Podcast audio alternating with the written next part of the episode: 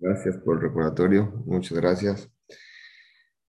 Eh, no es casualidad, se acerca Pesach y la Mishnah que nos toca el día de hoy y la eh, Hashem tiene que ver mucho con lo que es el ceder de Pesach. Así Hashem quiso que acomodó nuestras Mishnayot. Como nosotros sabemos, todo lo que hace la persona, permíteme nada más, quiero dejar esto para que quede un minuto.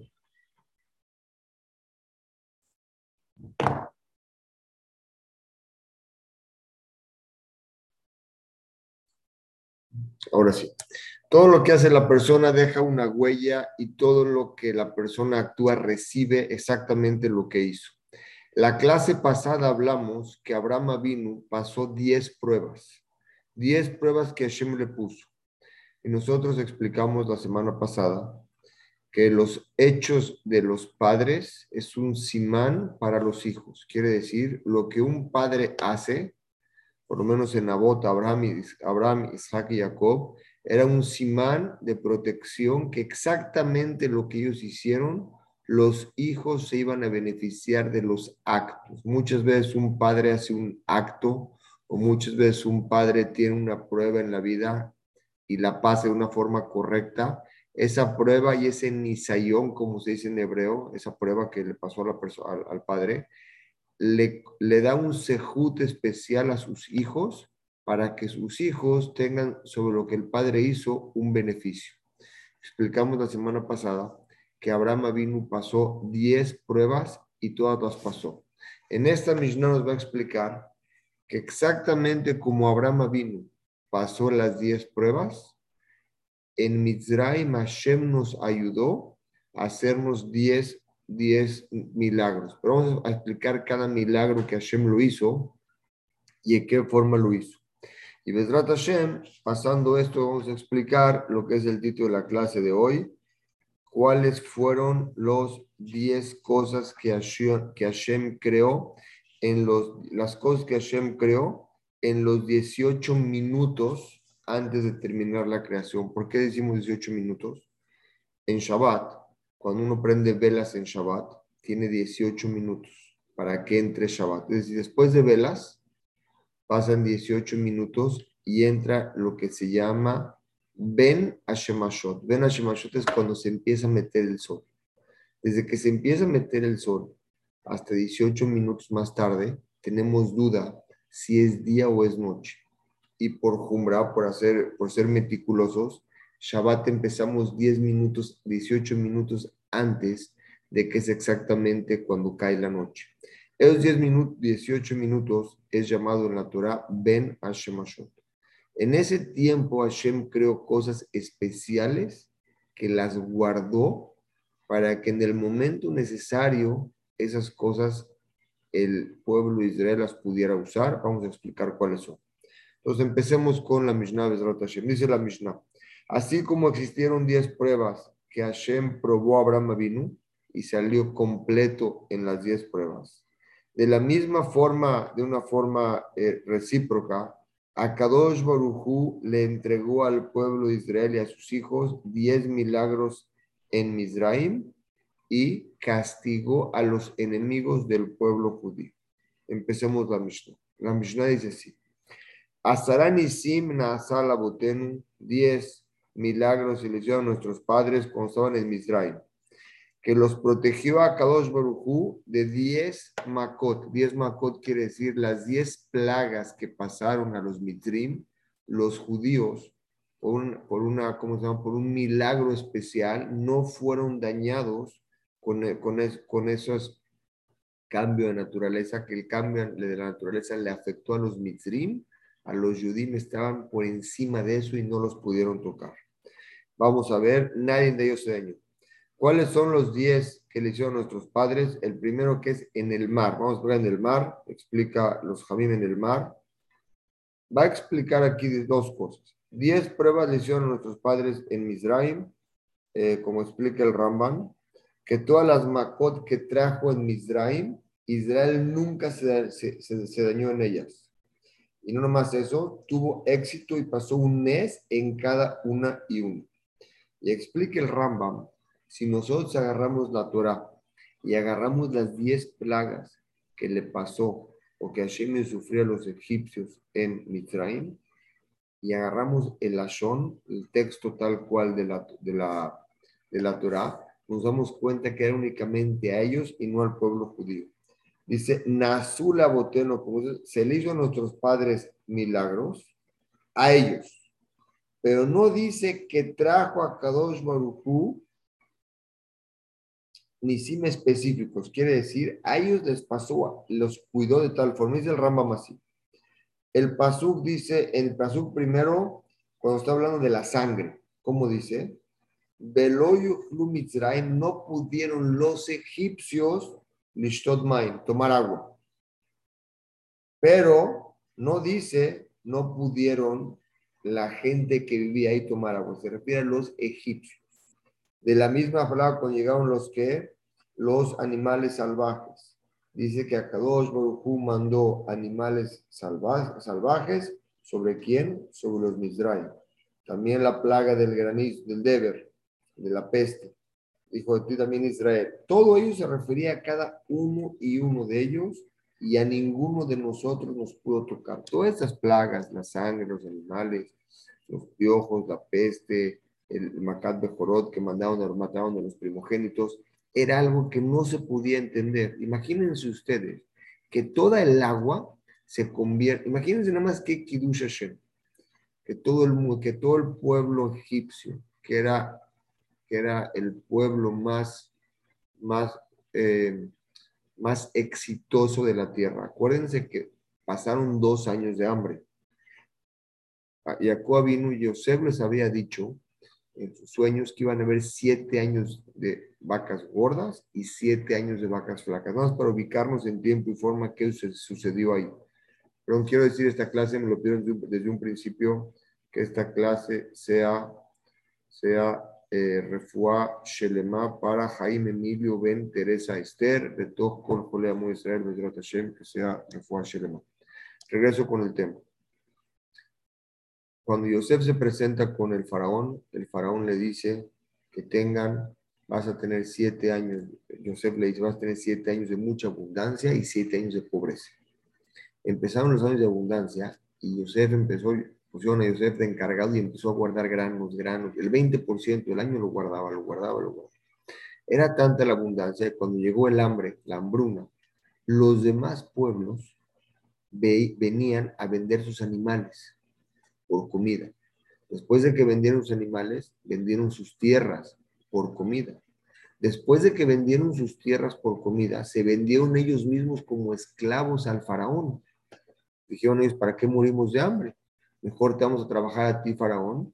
Y Yosef quedó, que ellos se quedaban con un porcentaje y lo más sea para el faraón. Es decir, que toda esa área que gobernaba el, faraón, todos ellos esclavizaron luego en un futuro al pueblo judío por muchos años, 210 años de esclavitud. Y era tanto el poderío del pueblo que aparte tenían brujos que también podían cambiar en cierta forma la naturaleza. Cuando Moshe se presenta con ellos, cambia el agua por sangre. Pero imagínense que estaba un mitzri sentado en la mesa y un yehudí. Y el mitzri, el agua que agarraba, se le hacía sangre y el yehudí no. Por sí mismo eso era otro milagro dentro del milagro. Luego contenían que haber las ranas, que llegaron todas las ranas, salían de las casas, de la cama, en el horno, por todas partes salían ranas. El yudí no tenía eso. Cuando había peste, los brujos del faraón, los hechiceros y el faraón y todos los misrim tenían todos llenos de peste. Sin embargo, el pueblo judío no lo tenía.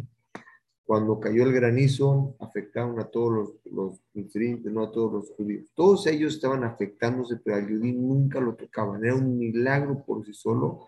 Las diez plagas cuidaron a que, que recibió los egipcios. También los judíos tenían que ser castigados de cierta forma. Sin embargo, Abraham vino tuvo un sahut. Como, como, como decimos siempre, grábense esta frase, Masé Abot Simán Labanín. Lo que hace un padre le hereda a su hijo, puede ser en esta generación o en otra generación. Por eso una persona debe ser muy cuidadoso por lo que haga. Tantos hechos positivos hay que hacer muchos y hay que cuidarse no hacer el mal. Tanto con Hashem, tanto con nuestro compañero, porque es lo que debemos heredar a nuestros hijos. Esas fueron las 10 pruebas que nosotros conocemos que pasaron en donde, en Mizraim, que no me quiero alargar en eso. Ahorita quiero seguir la Mishnah. Ahorita vamos a pasar las 10 plagas que pasaron, las 10 milagros o plagas que pasaron en el mar. Nosotros no es muy conocido las personas que puedan, que sepan cuáles fueron las 10 plagas. Vamos a estudiarlas el día de hoy. Cuando se abrió el mar, en ese momento se partió el agua. Fue el primer milagro, el primer milagro. Se partió el agua. El segundo, el agua se hizo como un, como una, como un, como un techito para que Amisrael pase abajo del agua. Estaba protegido. Ni siquiera las flechas que aventaban de arriba los egipcios podían caer. Por atrás había una nube, por arriba no caía. Estaba protegido por arriba del mar. Ellos pasaban como dentro de un túnel abajo del mar. Cuando pasaron por el mar, el piso estaba seco. No es que estaba húmedo con lodo, fue el tercer milagro. El tercer milagro cuenta, como está escrito, Ubené Israel alhu, y Bené Israel viajó, vaya vaya, en la parte seca, vetó allá dentro del mar. O sea, que dentro del mar, se les puso como si tuvieran tierra seca para que caminen por ahí. La cuarta, cuando se partió el, el, mar y los Misraim los querían este, perseguir, a ellos sí, donde pisaban había lodo. La carroza se atoraba, el jinete, cuando iba corriendo el caballo, la carroza se atoraba, el caballo se atoraba, el jinete salía volando y todos estaban como en un, arena, tipo arena movediza. Sin embargo, a Israel seguía caminando normal. El quinto, el agua, eh, se hicieron como que varios túneles para que pasaran el pueblo, las doce tribus, cada quien pasaba por una tribu. Luego el otro, el otro, el otro, el otro milagro es que el agua cayó al final sobre los Mizraim, sobre los y los mató ahí. Y luego, cuando pasaron por los doce tribus, era agua transparente que se podía ver una tribu por la otra, cómo estaban caminando todos, cada quien en su túnel. Y luego el agua se hizo como una, salieron, todos salieron a dónde? Hacia afuera. Después de que pasaron estas diez pragas, llegaron y hicieron que esto, ¿cómo se llama? Todo esto para enseñar, ¿para qué hizo Hashem todos estos milagros? Vean qué bonito dice. Todo esto lo hizo Hashem para enseñarnos el cariño que tiene a Kadosh Baruj con el pueblo judío, que son sus queridos, para enseñarnos cómo el acto de un padre se le refleja a un hijo. Por eso un padre es mucho énfasis, le quiero hacer el día de hoy. Masé abot siman labanim. Lo que hace un padre le entrega a sus hijos, tanto para bien o tanto para mal. Y porque hay tanto cariño entre Akadosh Baruj con nosotros, nos hizo milagro tras milagro por el sejud de Abraham Abin. El aprendizaje hasta aquí es, ¿por qué tuvimos 10 milagros en Mizraim y no fuimos dañados? ¿Y por qué pasamos diez milagros cuando se partió el mar y no fuimos dañados? Porque Abraham vino pasó diez pruebas y las pruebas que él pasó fue un simán, fue una señal para todos sus hijos que tuvieran éxito en lo que sí.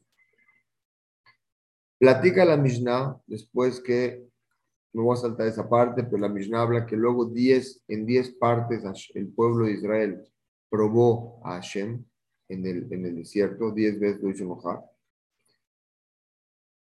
10 contra 10. Después de esto, la Mishnah número 5, después de que él te anuncie todo el favor que hizo Hashem con las sus criaturas, con nosotros, que no nos abandonó, nos abandonó su, favor al estar con nosotros cuando íbamos todo momento en el, desierto, cuenta los milagros que pasó Hashem en el Bet con nuestros padres, uno de esos milagros era que en el Beto Migdash había 10, hubo 10 milagros.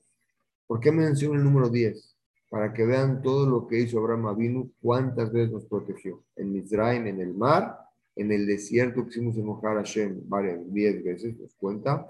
Y en el Beto Migdash pasaron milagros. Uno de los milagros que era que nosotros sabemos, o lo trae la Mishnah, a veces pensamos que la abuelita no lo dice, pero cuando una mujer embarazada se le antoja algo, lo tiene que comer, porque si no es como es algo malo para la, para la, para, para, para, la, para la mujer embarazada.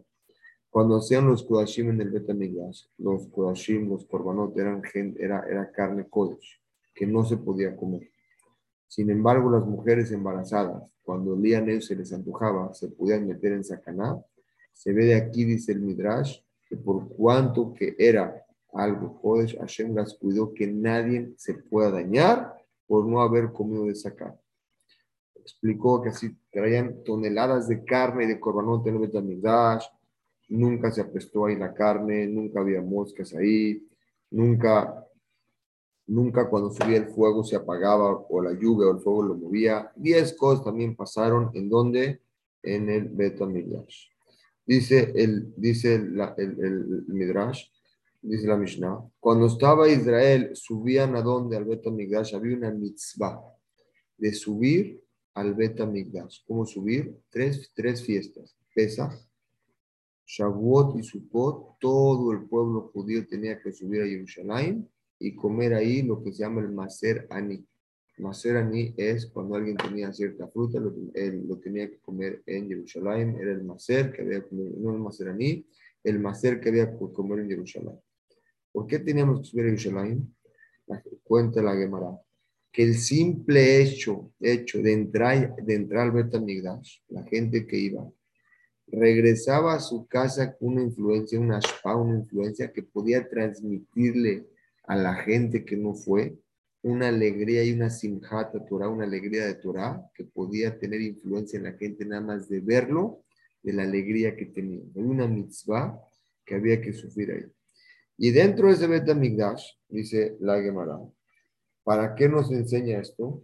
Así como Israel estaban parados en el Betamigdash, se, se, aposternaban a Kosh en el Bet estaban muy apretados. Para aposternarse se ampliaba, se pasaba un milagro, porque estaban todos muy apretados, se ampliaba el espacio para que se puedan ajustarse, para que la persona pudiera pedirle a Kadosh Baruj sus necesidades. Regresaban Teshuvah, se, se aposternaban y le pedían a Hashem sus necesidades. Y en ese momento, por pedir en momentos de alegría, dice el Midrash Shmuel, que salía del sufrimiento a la alegría. Cuando una persona le pide a Hashem con corazón completo sus necesidades, dice que Hashem voltea los mazarot arriba para que la persona pueda recibir esa influencia divina. ¿Cómo se maneja? Cuando una persona comete pecados o comete cosas no buenas, existen, llámenle así, un tubo, un tubo está conectado del cielo al nefesh de la persona. Cuando la persona comete cosas no correctas, eso se tapa. Cuando se tapa no le llega esa abundancia. Si no le llega esa abundancia, esa persona no tiene esa, esa luz que lo guía y empiezan los problemas. Dice algo muy bonito en Shmuel, con alegría y con Teshuvah, ese tubo se limpiaba, se drenaba y le volvía a llegar a la persona esa luz para poder seguir adelante. Dice la Mishnah, y veló amar Adam le Javeró, Adlima Kom Shalim Yerushalayim. Quiere decir, cada uno de ellos, de los que estaban ahí parados, se hizo un nes ahí, que Akadosh Baruj tenía una ashgaha, una supervisión en cada persona, que nadie se preocupaba por su parnasá, vean qué precioso, y Akadosh Baruj alimentaba y le, manda, le mandaba abundancia económica a la persona. Había tanta alegría en el Betamigdash cuando estábamos ahí. La palabra Yafé bonito suma 95. Si sumamos las palabras Yud, P, Hei, suma 95. Como nosotros sabemos, si buscamos la mitzvah número 95, ¿cuál es? Que es, que es proporcional a este, el Jinuch lo trae. Dice, hace Migdash, hazme para mí un Migdash. Ese Migdashi, yo voy a habitar en ese, voy a habitar con ustedes. Quiere decir, me haces un lugar para ti en tu casa, yo estoy ahí, yo voy y yo te bendigo. Todas estas cosas aprendía la gente cuando subía a Jerusalén, dejaba su casa, iba ahí, dice ahí, aunque la persona tenía problemas económicos, dice en ese momento a Kosh le ayudaba y le mandaba abundancia total. Como dice, el que iba a Jerusalén no se quejaba, sino que decía, le agradecía a Hashem porque su parnasá se veía berreba, se veía multiplicada, Porque Baruj le daba a él una parnasá totalmente con abundancia. Todo esto pasaba cuando, dentro de los 10 milagros, cuando la gente subía al Betamigdash. Hoy no hay Betamigdash, pero tenemos la forma de conectarnos con Hashem por medio de Tefilá y por medio de. Y ahora sí, la Mishnah que nos ocupa el día de hoy en la clase es, la Mishnah que explicamos antes explicó, de esta manera voy a explicar, que no existe nada nuevo debajo del sol. Quiere decir, desde que antes que Hashem creara el mundo, todo lo que está creado hoy y lo que se va a crear, Hashem ya sabía que se iba a crear el celular, el iPhone, todas esas cosas que nuestros bisabuelos no existían, a lo mejor ni el fax existía, ni los celulares existían. Hoy tener un iPhone que te puedes comunicar con mensajes, etcétera, por iCloud, por la nube, etcétera, todo eso que la persona está descubriendo el día de hoy, la tecnología, Hashem ya lo tenía previsto desde los seis días de la creación. Todos los milagros y todas las cosas que encuentra la persona por naturaleza, se fijaron desde la creación del mundo. Vamos a tener unos ejemplos. Por lo tanto, así fue la voluntad de Akadosh Baruj desde el principio de la creación y por eso y con esa intención los creó. Que cambie la naturaleza en tiempos específicos, cambia la naturaleza. Porque como dijimos ahí, eh, Vamos a explicar uno por uno de estos casos. Dice la Mishnah, Tania, Itna Kadosh En el momento que Hashem creó el mundo, ahorita vamos a los 18 minutos que pasaron, estoy entrando un poquito antes. En el momento que Hashem creó el mundo, puso condiciones en la creación, así como le ordenó al sol a qué hora sale y a qué hora se mete, así como le ordenó a las olas del mar hasta dónde llegar. El mar podría tapar el mundo. Si el mar quisiera, tapa el mundo. Simplemente Hashem le puso un dubul. Le dijo, vas a llegar hasta acá. Y el mar no pasa de ahí. Va y regresa. Va y regresa. Hashem puso un trae una condición que estaba tal cual, así tenía que hacer en toda la naturaleza que nosotros vemos. Pero hay cosas que Hashem guardó. Vamos a ver cuáles son. Azará de Barim, 10 cosas de Ereb Shabbat, antes de que entre Shabbat. ¿Por qué? Porque el mundo empezó a crearse el domingo. El domingo fue el primer día de la creación domingo, lunes, martes, miércoles, jueves, y el viernes fue el último día de la creación, y el sábado Hashem descansó. El viernes, en Ben Hashemashot, antes como les expliqué al principio de la clase, nosotros tenemos velas, en 18 minutos empieza Ben Hashemashot, en ese momento que empieza Ben Hashemashot, para nosotros ya no podemos hacer ningún trabajo porque es una, está prohibido de acuerdo a la Torah hacer trabajo. También pusieron una, una tacaná que ya no podemos hacer ningún trabajo. Ahí Hashem creó 18 cosas, 10 cosas. Vamos a ver cuáles son las que Dice, 10 cosas creó Hashem en Ben Hashemashot en el día sexto de la creación del mundo. Y estas son las cosas que Hashem creó. Un segundito. Ok, quiero explicar esto. ¿Qué es lo que él creó? Dice, él lo creó de tal forma que le dio a la creación una fuerza especial para que funcionen estas cosas en el tiempo correcto.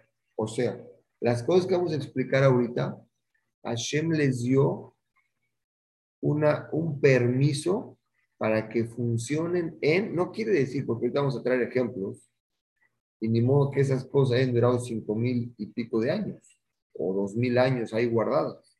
Quiere decir, Hashem las creó pero iban a salir a la luz en el momento necesario, después de mil o dos mil o tres mil o cinco mil años. Después de un tiempo cuando se necesita.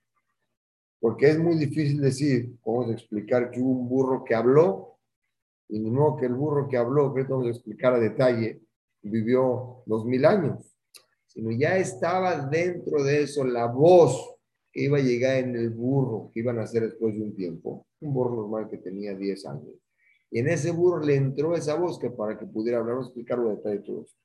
Entonces, quiere decir, Hashem creó las cosas y le dio la fuerza para que en el momento que necesitara salieran a la luz. ¿Cuáles son las 10 cosas que puso en Menashe Mashot a Kosh Esto uno, Pi a Ares. Nosotros sabemos que Moshe Rabenu tuvo una discusión con Cora. y esto nos sirve de musar a nosotros de paso. Korah era uno de los familiares de Moshe Rabén. El papá de Korah y el papá, eh, y el papá de Moshe eran hermanos. Y Moshe, toda la familia de Moshe agarró la grandeza. La agarró Aarón, la agarró Moshe, y a Cora, su primo hermano, no le tocó, no le había tocado esa grandeza. Cora vio Berrúa Jacob, que de él iba a salir Shmuel. Shmuel lo podíamos poner una balanza y pesaba más que Moshe Rabenu y que los Juanim juntos, Shmuel. Entonces Cora pensó que a él le tocaba esa grandeza. Y Cora fue y se quejó con Moshe Rabenu. Le dijo que estás llevando toda la grandeza, tú me, toca a mí. Moshe Rabenu le dijo, no lo decidí, decidí yo. Hashem decidió que repartir a cada persona. Cora hizo un gran que un gran problema con el pueblo judío, a tal grado que Moshe dijo, el que tenga razón, que salga victorioso, y el que no, que se lo trague la tierra. Ahora, en ese momento, cuando hicieron esa, ese debate, se abrió la tierra y en los tiempos de Cora y se lo tragó totalmente la tierra por haber discutido con Moshe Rabén. Desde los seis días de la creación, estaba listo en ese lugar, ese, esa parte en la tierra que tenía que haber entrado Cora, solamente que la tierra no podía abrir ese espacio sin el tiempo necesario. Vemos aquí dos cosas muy interesantes. Una, todo lo que sucede en el mundo, Hashem tiene ya un plan perfecto, porque antes de que Hashem creara la tierra, Istakel Beraita se fijó en la Torah y creó al mundo. Cuando, cuando se fijó en la Torah y creó al mundo, en ese momento la Torah tenía todo lo que va a pasar, inclusive lo que le va a suceder a cada persona el más mínimo detalle está escrito en la Torah. Y la circunstancia donde va a pasar, le va a suceder. Y eso fue lo que le pasó a Cora. Y la segunda aprendizaje que tenemos de Cora, ¿cuál era? Que Cora discutió con Moshe Rabbeinu. Y Cora pensando que tiene la razón, porque era válido lo que él decía. Sin embargo, muchas veces nos equivocamos y pensamos que tenemos la razón, estamos seguros, y esa terquedad que nos lleva a hacer problemas es la perdición del ser humano. Por eso es muy importante la persona cuidarse, no siempre aferrarse a la razón que él tiene y hacer problemas de algo que muchas veces sale perdedor y no se da cuenta sino al final. Y una vez que se da cuenta ya no hay para atrás. La segunda cosa que fue acá en esos 18 minutos era Pi. Miriam. ¿Saben quién era Miriam? Miriam era la hermana de Moshe. Miriam la acompañaba una piedra, dice el Maral, la acompañaba un pozo de agua. Todos los años que Miriam vivía, había un pozo de agua que los acompañaba en el desierto y de ese pozo podían beber agua. Cuando fallece Miriam, se acabó el agua. Y fue cuando Moshe le pega la piedra para que salga el agua y fue castigado que no entró Israel, etcétera, etcétera.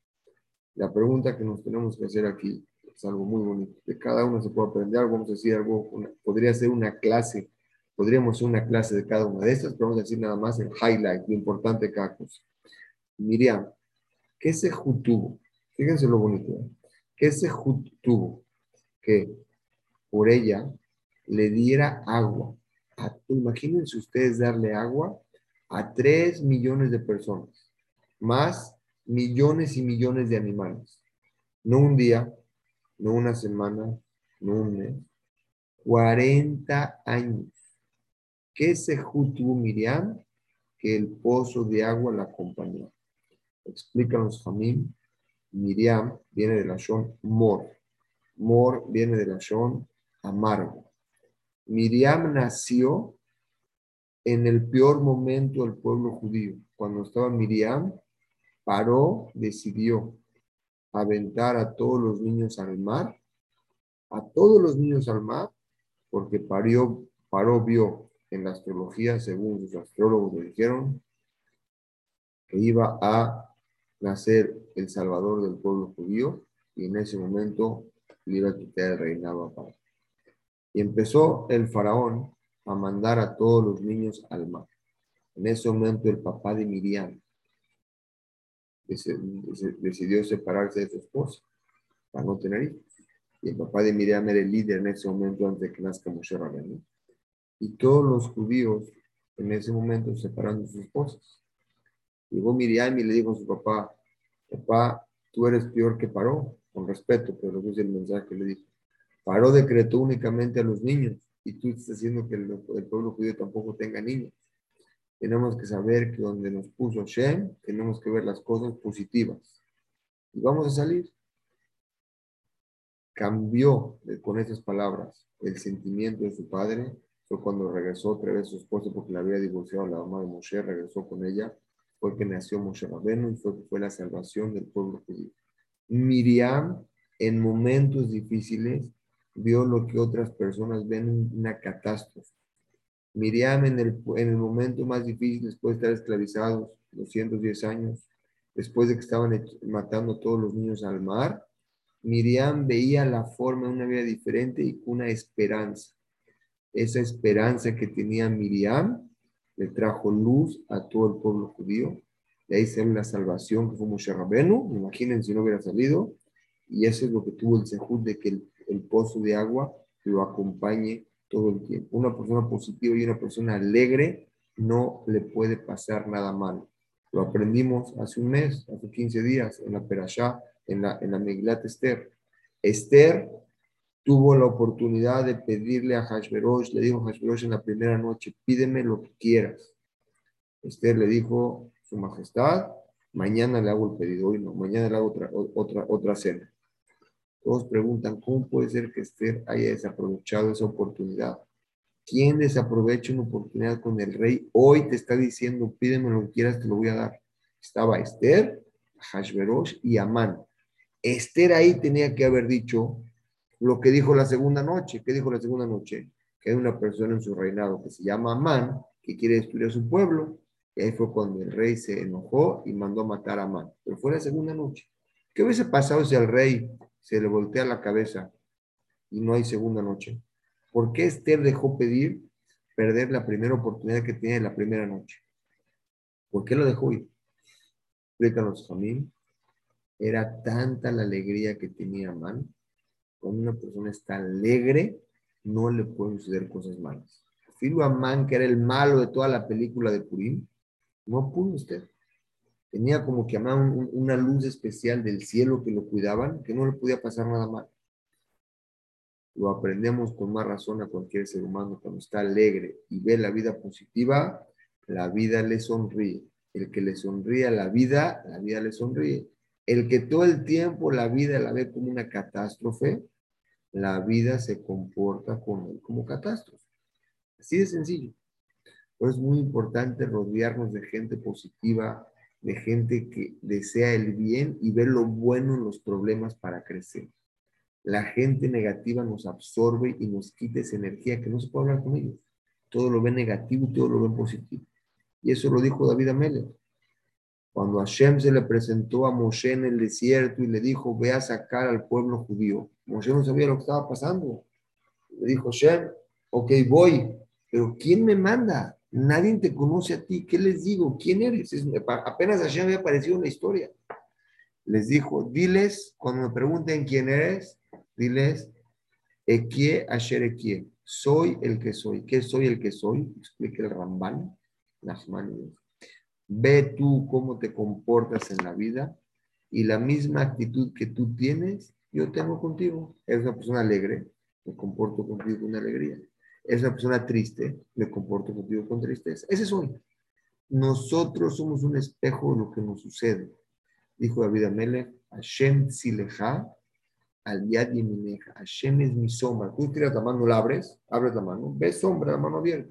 La cierras, la ves cerrada. Es exactamente nosotros como nos comportamos, es el reflejo que tenemos de Hashem.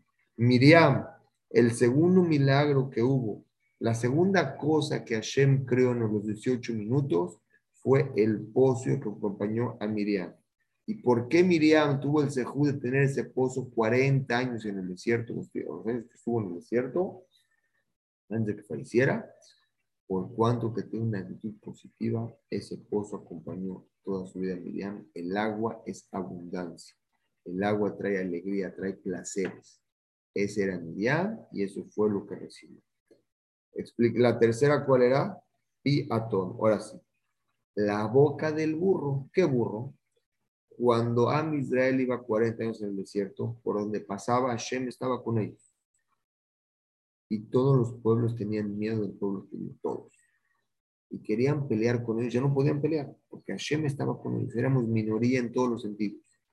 Pasábamos por lugares donde estaban pueblos ya asentados, ciudades asentadas con montañas, murallas, ya era, era, nosotros éramos nada más, caminábamos en el desierto y aún así, donde, y sin armas.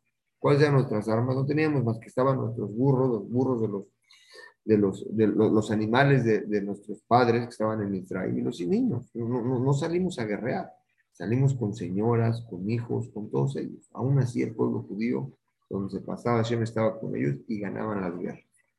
Tal grado que cuando a Israel llegó con con Amón y Moab. Tuvo mucho miedo este rey y dijo, la única forma de vencer a este pueblo no es con las armas, es con la boca. La fuerza del pueblo judío lo entendió, tiene una fuerza especial el Yehudi cuando le pide algo a Hashem, cuando sale del corazón, puede mover cosas del otro lado del mundo.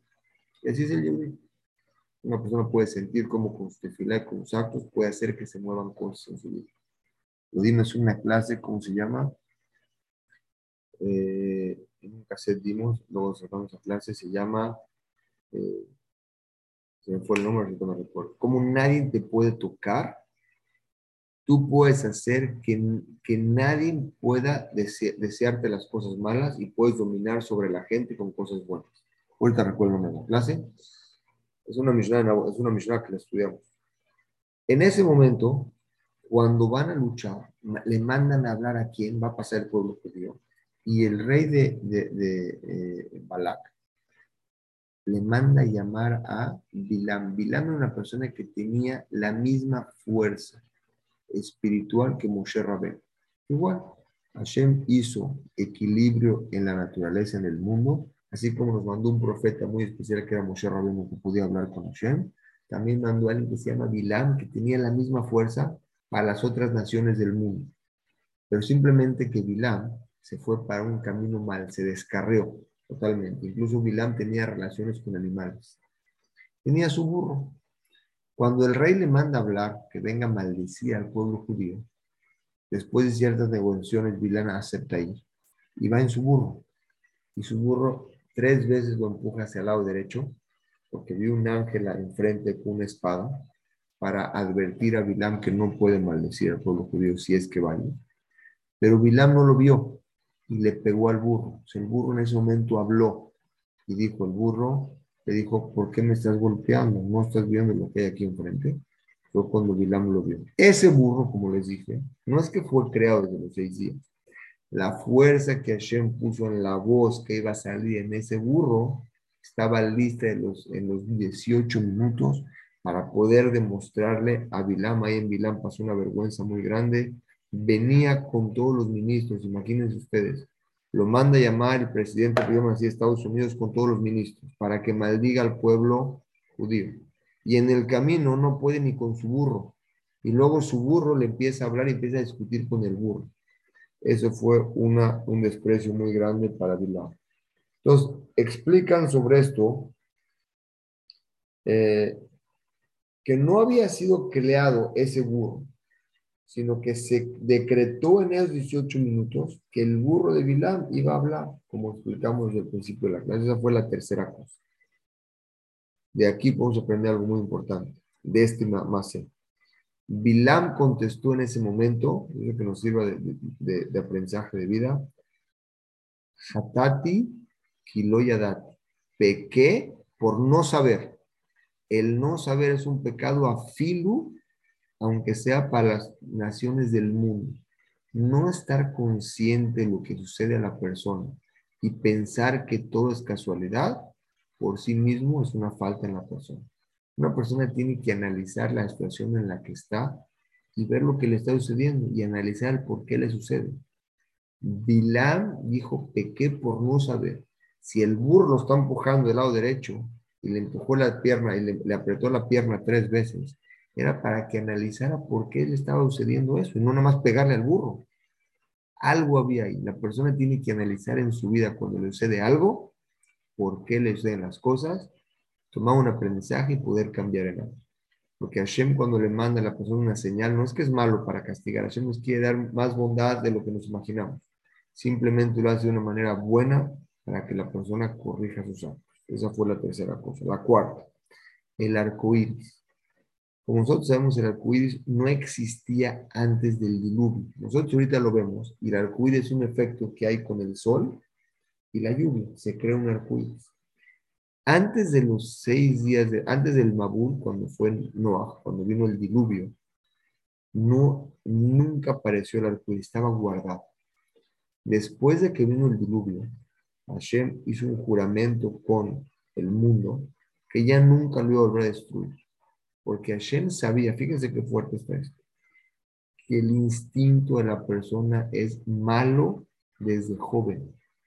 Y una persona tiene que trabajar en él y la única forma de vencer el instinto es estudiando Torah y cumpliendo mitzvot. El instinto de la persona por sí está hecho para inclinarse. Ustedes yo les pregunto, ¿cuál es la mayoría de la gente? ¿Gente alegre o gente deprimida? Deprimida. ¿Qué es la mayoría de la gente? ¿Gente que desea que le vaya bien a su compañero o gente envidiosa? Pero por mucho lo envidiosa. Les pregunto, ¿qué hay más gente? ¿Gente que hacen el bien gente que hacen el mal. Puede haber mucha gente que haga el bien, pero la mayoría de la gente, sin que conozcamos dentro de ellos, tratan de buscar lo negativo. ¿Por qué? Hashem nos los dijo desde un principio cuando nos mandó las Neshamot. Barati, eh, Yetzer Neurab, el instinto del ser humano, desde joven es malo. Es malo. Y la única forma de combatirlo es con qué? con la Torah. Tal grado que Hashem tuvo que destruir el mundo. El mundo se corrompió, estaba corrompido. Puede ser que ahorita esté más corrompido, pero Hashem juró ya no lo pudo destruir. Pero Hashem dijo Cuando esté enojado, dijo Hashem, y quiera destruir el mundo, no lo voy a poder destruir, pero les voy a enseñar el arco. Por eso está escrito que no debemos de ver el arco iris. Si la persona ve el arco iris, la alhaja es, no le puedes decir a tu compañero, ven a verlo, no puede. Hay una verajá especial que se dice cuando uno lo ve. no, no debemos llamar al compañero porque es un simán no bueno. Muy bonito el arcoíris, sí, pero es una señal que Hashem decretó que no debe ser. Vean lo que dice, qué bonito. Dice, cuando nosotros vemos al, a la lluvia y al sol, existe un pacto con Akadosh Baruj con todo el ser humano que vive en la tierra, que Hashem juró que nunca la va a destruir otra vez. Y aunque en el principio de la creación hasta el Mabul, hasta el, hasta el diluvio, nadie envió el arco no se vio el arco ¿Por qué no se vio? Porque estaba guardado desde los seis días de la creación en 18 minutos. Hashem guardó ese arco Y a Kosh le garantizó a Noah y a sus generaciones que nunca va a destruir el mundo. Pero se los va a enseñar en el momento que él vea que el mundo no está de forma correcta. La quinta cosa, veo que el reloj corre, quiero avanzar en la quinta, era el man. El man caía del cielo. Hoy en día nosotros sembramos y crece la harina, sale el pan de la tierra. ¿Qué veraja decimos? Baruch lo que no me Amotzi, que sacas, amotzi es sacar, lejem pan, min a de la tierra. Antes en el desierto decían la verajá, pero decían lejen mina shamaim, que les caía del cielo.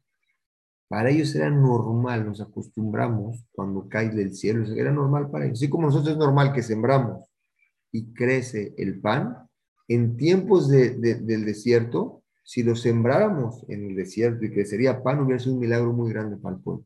Porque ellos estaban acostumbrados que les cae de arriba. ¿Y saben cuál es el problema?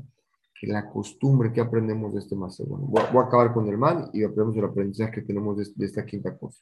El man caía del cielo todos los días al pueblo judío. 40 años estaba en el desierto. Desde los, 10, desde los 6 días de la creación, en 218 minutos, Hashem guardó en el cielo ese milagro para que le caiga al pueblo judío. La pregunta es, si hoy caería pan del cielo, nos impresionaría. Y si hubiera salido pan en Mizraim, del, del suelo, se hubieran impresionado. ¿Por qué ya nos impresionamos tanto? ¿Saben por qué? Porque la persona crece desde chico y ve tantos milagros en su vida que se acostumbra. Yo les pregunto ahorita, si yo les enseño ahorita un papel y hago un avioncito y el avioncito lo pongo a volar y vuela, baja, sube, regresa, solito, solito despega, baja, sube, ¿cómo estaríamos? No podríamos creer que el papelito de avión vuela, sube, regresa, baja. ¿Cómo lo hace solito? Es un, pues es un papel. Lo que pasa es que no estamos acostumbrados a verlos. Pero nos tendríamos que impresionar mucho más cuando vemos un pájaro que, que vuela solo, que come, que tiene hijos, que se reproduce. ¿Cuál es el problema? Que nacimos desde pequeños acostumbrándonos a ver todos los milagros. Si una persona naciera de 20 años, se impresionaría el simple hecho de una hormiga caminando, de ver un pájaro volando, la naturaleza, no lo pudiera creer. Pero nosotros estamos tan acostumbrados, porque ya we take it for granted, como se dice en inglés, damos por hecho que a la persona de todos los milagros tienen que pasar. La persona tiene que vivir día a día, tiene que vivir cada minuto y cada segundo y cada hora agradecido por Hashem por los milagros que tiene. Y hay tantos que darnos cuenta que nos damos cuenta. Una vez Rabbi Víctor Miller, su hijo lo vio que metía la cabeza en una cubeta. Y después se quedaba ahí como 30 segundos y salía a respirar. Y el nieto le dijo, abuelito, Rabbi Víctor Miller era, era de los grandes rabinos de la generación pasada. Dijo, ¿por qué estás haciendo eso? Le dijo, hijo mío, porque ayer me quejé del aire que había poquito smog. Para, hizo un ticún él para no ser malagradecido y entender lo que es el aire, hizo ejercicios de agradecimiento. Entiendo que son otros niveles, pero para entender que los milagros que le suelen a la persona día a día, los podemos aprender del man. Pero no más era el man que cayeran muchos más que nosotros vemos en nuestro día a día y tenemos que agradecer, porque todo está preparado para la persona, para el ser humano. El sexto, Amate. Amate era el palo el palo que tenía Moshe Rabenu, que con él se presentó con Paró, ese palo se convertía en víbora. Luego Paró hizo lo mismo con sus brujos, los palos se convertían en víbora. Luego el palo de Moshe regresó a ser palo y siendo palo se comían las víboras de Moshe, del faraón. Ese palo se llama Mate y el Mate tenía un Shem Ameforash. ¿Qué es Shem Ameforash? Tenía un nombre específico con ciertos nombres cabalísticos que podían cambiar la naturaleza. Como hemos explicado varias veces, que la Kabbalah Masif, de ciertas formas podemos cambiar la naturaleza. Y es lo que tenía el palo de Moshe Rabenu, que fue creado en los seis días. Ese palo, todo el que quería sacarlo, nadie lo podía sacar. Ese palo estaba en la casa de Yitro, el suegro de Moshe. Cuando Moshe llegó, fue el único que lo pudo agarrar, quiere decir el palo para pastorear. Tenía el Shem Forash, era un palo especial, y con ese palo fue el que Moshe hizo todos los milagros en Mitzrayim, en el mar, y todo el tiempo que pasó en el desierto, ese palo era lo que hacía los milagros, fue creado desde los seis días de la creación. La séptima cosa fue el Shamir, explicamos la clase pasada que el Shamir es un animal, que ese animal lo tenía Moshe Rabenu, eh, lo, usó Moshe Rabenu para poder escribir los nombres de las tribus en el Hoshen. El Kohen Gadol tenía en su pectoral y en sus hombros los nombres de las tribus. Lo marcaba con un lápiz, con un marcador, con una tinta, y el Shamir iba y, rompía y hacía, marcaba esos nombres. El Shamir también lo utilizó Shlomo Amelech para construir el Bet Como nosotros sabemos, el Bet no se podía construir o romper las piedras con fierro, porque el Betamigdash alarga la vida y el fierro acorta la vida. En un lugar que es el Betamigdash que había Shalom y que alargaba la vida, desde su inicio no podía ser creado o construido con algo que acorte la vida. Para que vean cómo la preparación de las cosas era muy importante. Hashem creó un Shamir. En los seis días de la creación era como un gusanito que le marcaban la línea y donde lo ponían rompía toda la, toda la, todas las, todas las piedras y lo guardaban, cuentan, en una caja especial de lino y algodón, etcétera, de tal forma que era un tipo de material que no podía él destruir. el Shamir fue la séptima cosa que hizo Hashem. La octava cosa era Ketab, la forma de las letras de las diez de las, de las, de las, de las letras de la Torah, de tal forma como iban, este, cómo iban a ser escritas, Hashem las puso desde el seis días de la creación. Aunque sea, explican los rabinos, que la Torah se adelantó dos mil años a la creación, quiere decir, antes de que el mundo fuera creado, dos mil años antes ya había sido creada, escrito la Torah. Quiere decir, las letras, no es que eran letras de tal forma, era, era de forma verbal, que Hashem lo tenía, y la forma estaba todo escrito con fuego. Después de eso, Hashem creó las letras, la forma de las letras, para cuando entregue la Torah a Moshe Rabenu, la forma en que le escribió cómo iba a hacer esas letras, ya estaba todo listo, preparado. Porque la, la, la, ¿cómo se llama? Existe el kitab, el escrito es lo principal, quiere decir la forma de las letras. Las formas tenían una, nosotros sabemos si una letra le falta una forma, es difícil explicarlo eh, si no lo dibujo, pero una letra que le falta un detalle puede cambiar a otra letra. Una, por ejemplo, una dalet y una resh. Si le falta el puntito de arriba puede ser dalet o resh. Todas esas cosas era con mucho dikduk, con mucha, muy meticuloso, Shem puso las letras. Y las letras tienen un significado muy importante. Por ejemplo, hay Dalet, Dalet, la Dalet y hay Gimal. Quiere decir, la Gimal está un poquito hacia, hacia, hacia adelante y la Dalet un poquito para atrás. Por ejemplo, la Gimal viene de Gomel Hasedim, de hacer favores, está un poquito la patita hacia adelante. La Dalet, que es Dal, que es una persona pobre en estado, está un poquito para atrás.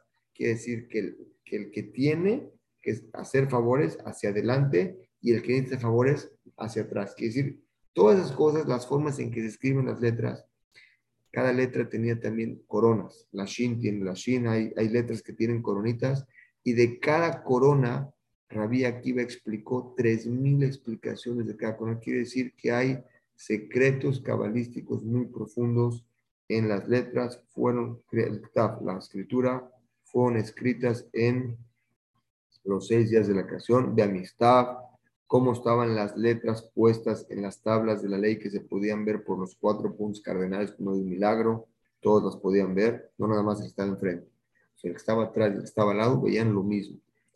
Y las lujot, las dos piedras que le entregó Moshe Rabenu con su mano Hashem a Moshe Rabenu, imagínense, recibir las tablas de la ley de Hashem, las recibió Moshe Rabenu, las entregó en un material como que era este Sampirnón. Sampirnón es un material tipo zafiro, fue en las que recibió Moshe Rabenu las tablas. Y cuando Moshe pulió las tablas, cuando las a, a, Hashem se las entregó, cuando escribieron, cayeron pedacitos de zafiro. De zafiro le dijo Hashem, quédate con eso, le dijo Hashem a Moshe, y de ahí Moshe se hizo muy rico en una piedra preciosa con mucho valor. Y hay quien dice que también los ángeles malos fueron creados, dentro de la creación fueron creados en donde? En los 18 minutos. Son rujot, son rujot sin cuerpo. Quiere decir, son espíritus que no tienen cuerpo, también fueron creados en el Shabbat. ¿Por qué no tienen cuerpo? Explican los Famín, según la Gemara. Eh, ¿Por qué no tienen cuerpo, porque cuando los empezó a crear, vean qué bonito, cuando Akadosh Baruj empezó a crear estas, estas criaturas, estos rujot negativos, después de crear la persona de los ellos, iba a crear el cuerpo, pero ya no le dio tiempo porque entró Shabbat y se quedaron sin cuerpo. Nos enseña Derejeret, dice los Jamín, que así como Hashem detuvo todo su trabajo, incluso ya no pudo crear cuerpos, a los ángeles malos, fueron sin cuerpo. La persona debe entender cuando entra Shabbat, tiene que respetar tal cual y dejar de hacer todos sus trabajos. Y hay quien dice también que Moshe Rabenu fue enterrado por Hashem, el lugar donde iba a ser enterrado Moshe Rabenu, son los que estuvieron ahí. Veloz el Abraham vino también, eh, con esto acabamos, el, el animal con que Abraham vino, en vez de, de degollar a su hijo, agarró al, al, ¿cómo se llama?, al chivito para degollarlo, al becerro para degollarlo, fue creado en los seis días de la creación, quiere decir que iba a estar ahí en ese momento, ahí fue decretado, fueron las cosas que se quedaron 18 minutos. Todo esto nos enseña, cada una cosa tiene un mensaje, por eso lo que podemos aprender de Musar, pero lo importante que tenemos que saber y llevarnos a esta clase. Cuando pensé dar esta clase, esta Mishnah no sabía si decirla o no, y la verdad decidí decirla por algo muy bonito. Si yo les pregunto a ustedes, ¿qué nos importa que Hashem, qué creó Hashem en los 18 minutos? Igual Hashem creó todo el mundo. ¿Por qué la Mishnah especifica una parte que creó en los 18 minutos? Para enseñarnos que existen cosas sobrenaturales que no están en la naturaleza, que Hashem las preparó para los Yehudim en un tiempo y en un momento exacto para saber y entender que una más Hashem tiene una Shahaprati, tiene una supervisión divina en cada ser humano, sino también que existen milagros sobrenaturales que Hashem preparó para el pueblo judío y el Yehudí recibe esa Ishmaya, esa abundancia espiritual divina que tiene éxito en su vida por medio del comportamiento del ser humano. En el momento que la persona se hace propicio a, lo recibe. ¿Cómo se hace propicio, propicio a eso? Estudiando Torah, haciendo Masim Tubim y absteniendo de hacer cosas negativas. No nada más recibe eso la persona, es un simán lavanim. Le va a entregar esa luz y ese dishmayat. Dishmayat quiere decir una ayuda especial del cielo. Siyatá quiere decir ayuda, Dishmayat es del cielo. Esa ayuda del cielo que el Padre hace que recibe la hereda también para sus hijos. Abraham vino, los Sabot, lo que ellos hicieron nos protegió en el desierto en todas las generaciones. Es por eso tan importante entender que no nada más la forma natural Hashem guía al mundo, existen cosas que un Yehudí vive con un milagro sobrenatural. Y si yo les pregunto a ustedes cuál es el milagro más grande que nosotros podemos saber hoy en día es la existencia del pueblo judío como muchas naciones hoy ya no están y ni siquiera fueron perseguidas, simplemente se asimilaron o se perdieron ellos mismos. El pueblo judío que desde su creación se creó el pueblo judío esclavizado, imagínense. Hasta el día de hoy sigue, sigue con la cabeza en alto. Es el único pueblo que podemos decir que tiene, que tiene un pastor que lo guía. ¿Quién es nuestro pastor Hashem? y Hashem nos quiere dar todo lo bueno a nosotros, depende en la forma que nos comportemos. Y acabo con esto, entender que tanto dentro de la naturaleza y tanto cosas fuera de la naturaleza están preparados para los Yehudim que están dispuestos a cuidar mis votos y estudiar Torah y apegarse a Hashem con un corazón completo. Si alguien tiene preguntas, Besrat Hashem trato de responderles.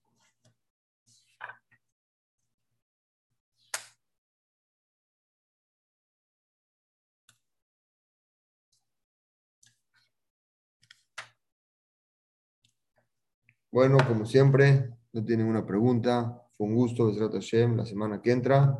Vamos a tratar de dar una clase sobre los preparativos del ceder de Pesach. La importancia de esa noche es una noche muy especial.